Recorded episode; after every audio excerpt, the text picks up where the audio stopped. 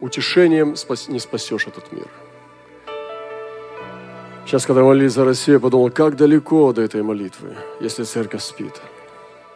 Пробуждение зальется из святилища, из внутреннего двора, из-под храма текла река, и входила в этот мир, в море. Море есть мир. И если из-под храма нет реки, она не спасет этот мир. Мы взяли. И когда мы молимся за защиту, мы боимся. Мы сходим с ума. Поместите человека в одиночную камеру и пугайте его. Убедите его, что его задача защищаться. И вы увидите сумасшедшего человека через год. Но сделайте то же самое все с человеком, которого убедите, что задача его там спасать, а не защищаться. И он останется трезвым. Поэтому давайте не будем сходить с ума. Вместо защиты мы будем молиться о пробуждении. Ты можешь сказать, где это в Библии? Скажу тебе, где. Когда Петра заключили в темницу, когда избили апостолов, церковь собралась на молитву – и они ни одного пункта не сказали о защите. Они не молились о защите, они молились о пробуждении. И они сказали, Господи Боже, возри на их угрозы. Ты видишь, что при Понтии Пилате убили помазанника. Отныне, Господи, дай рабам Твоим со всей смелостью свидетельствовать. То есть практически это усиление гонений, но они ничего не просили о защите. И они не скажут, защити народ свой, Господи. Покрой нас кровью Твоей святой. Сделай из нас кровяную броню. Кровяной колпак, перекрестный огонь кровью. Пули крови, снаряды крови, огнеметы крови. Сделай из нас полностью под колпак крови. Я все меньше верю в это. Нам не надо это. Нам нужна смелость благовестия. Нам нужно страдать за Христа. Нам надо платить цену за, за Христа. Нам надо быть гонимыми. Нам не надо избегать гонений. Нам надо быть гонимыми. Вы понимаете? Я чуть было с ума не сошел. Слава Богу, что Господь не допустил. Когда отрезвись, сын мой. Я помню это ходатайство, когда... Я понимаю, вы сейчас как бы, да, понимаете, что брат Роман пошел. Да, пошел. И вас туда зову. Я помню, было у меня не то, и у вас есть у некоторых неудовлетворение, вы чувствуете, что ваша духовная жизнь, она падает. И причина, что вы потеряли первую любовь. Это из-за первой любви вы ее оставили, и поэтому мучаетесь. Потому что вы живете вне дороги. я помню это состояние, когда я потерял первую любовь пошел галстуки там раздавать этим бомжам, шелковые, рубашки какие-то, все. Думаю, я, наверное, перед Богом, ну как, отделаюсь и ну, куплю это за милостыню. Ничего не было, только худшело. И потом ангел пришел к жене и сказал ей, передай ангелу Ефесской церкви. Все эти слова, которые там написаны в Ефесской церкви, он ей проговорил в точности, процитировал. «Знаю твои дела». И он сказал, «Но имею против себя, что ты оставил первую любовь твою. И если ты не вернешься к ней, то я приду и сдвину твой светильник». И светильник потихонечку сдвигается без первой любви. Что такое светильник? Он ровно горит и выверяет твой путь. И когда мы теряем первую любовь, наш сдвинутый светильник, это не значит, что ты с ума сошел и провел старость в сумасшедшем доме. Нет. Это значит, что ты идешь мимо цели со сдвинутым светильником. Ты встречаешь человека, у него светильник сдвинут. Он боится или он живет для того, чтобы обезопасить себя, или живет вне благовестия, вообще не благовествует. Он духовный, но не благовествует. Это сдвинутый светильник. Ты не можешь быть духовным и не благовествовать. Ты не можешь сказать, у меня нет дара. Это то же самое сказать, но я не молюсь, потому что у меня нет дара молитвы. Я не читаю Библии, потому что у меня нет дара чтить Библии. Я не благовествую, потому что у меня нет дара благовествовать. Пусть благовествуют евангелисты. Каждый из нас, он обязан молиться, читать Писание и благовествовать. Так же, как жить свято, быть в церкви, любить ближнего своего и так далее. И вот это то, что сейчас есть нужда, вернуться к первой любви.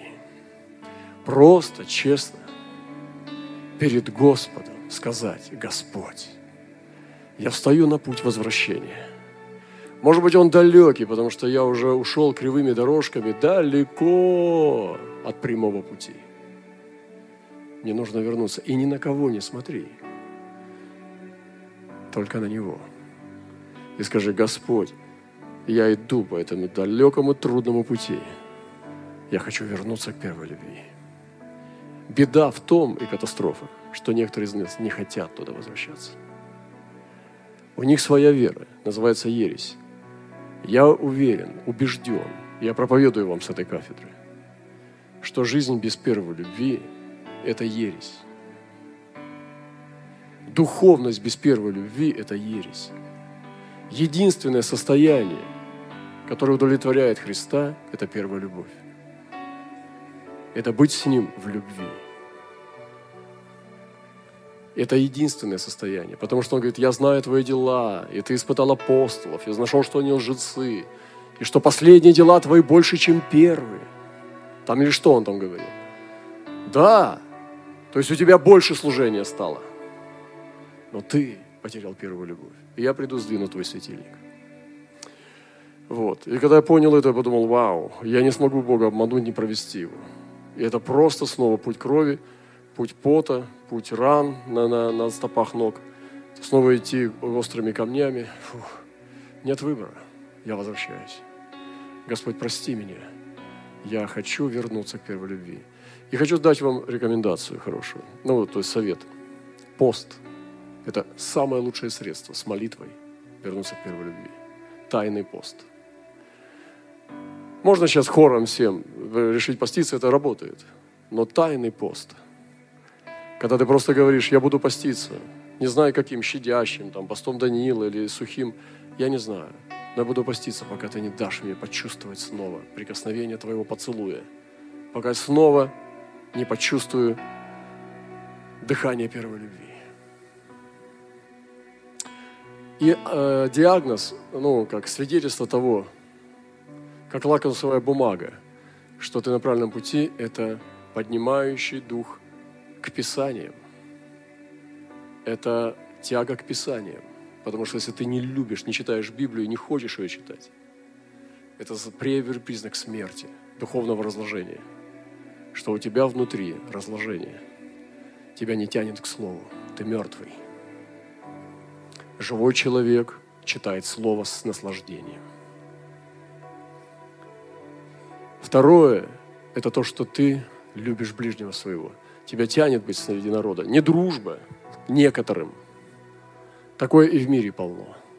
А возлюбить Божий народ. Возвращение к народу Божьему. Ты снова в народе, потому что ты себя чувствуешь отождествленным с телом Христа. Ты в теле. Желание молиться, искать Бога в присутствии. Ты будешь чувствовать, что тебе надо проводить с Ним время.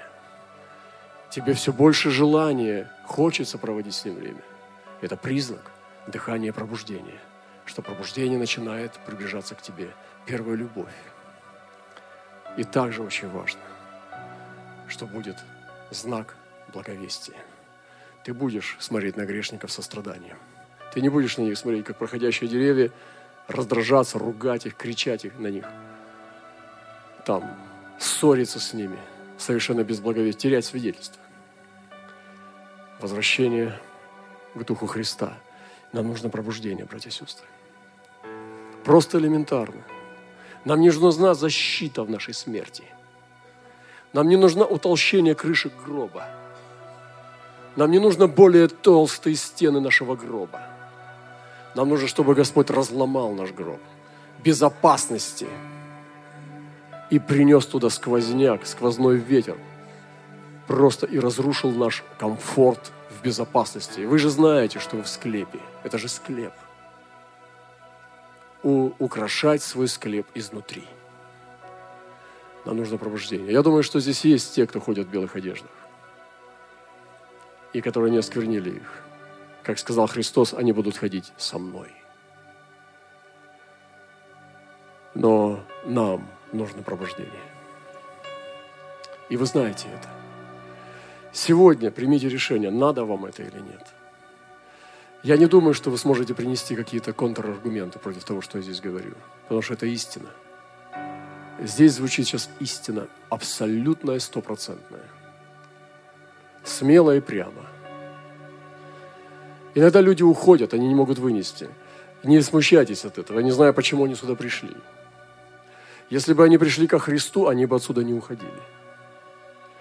Поскольку они приходят по другой причине, а у нас только одна причина – Христос, и мы не хотим другой причиной удерживать людей, потому что мы не хотим их обманывать. Поэтому пусть уходят. Потому что придут те, кто должен прийти ко Христу. Не смущайтесь от этого. Я раньше смущался и думал менять послание. Нельзя менять послание. Нельзя менять послание. Послание должно быть одно, только Иисус. В центре всего. Иначе мы обманем людей. Они будут здесь, но они не будут спасены. Пусть будет меньше, но спасенные, чем толпа неспасенных людей.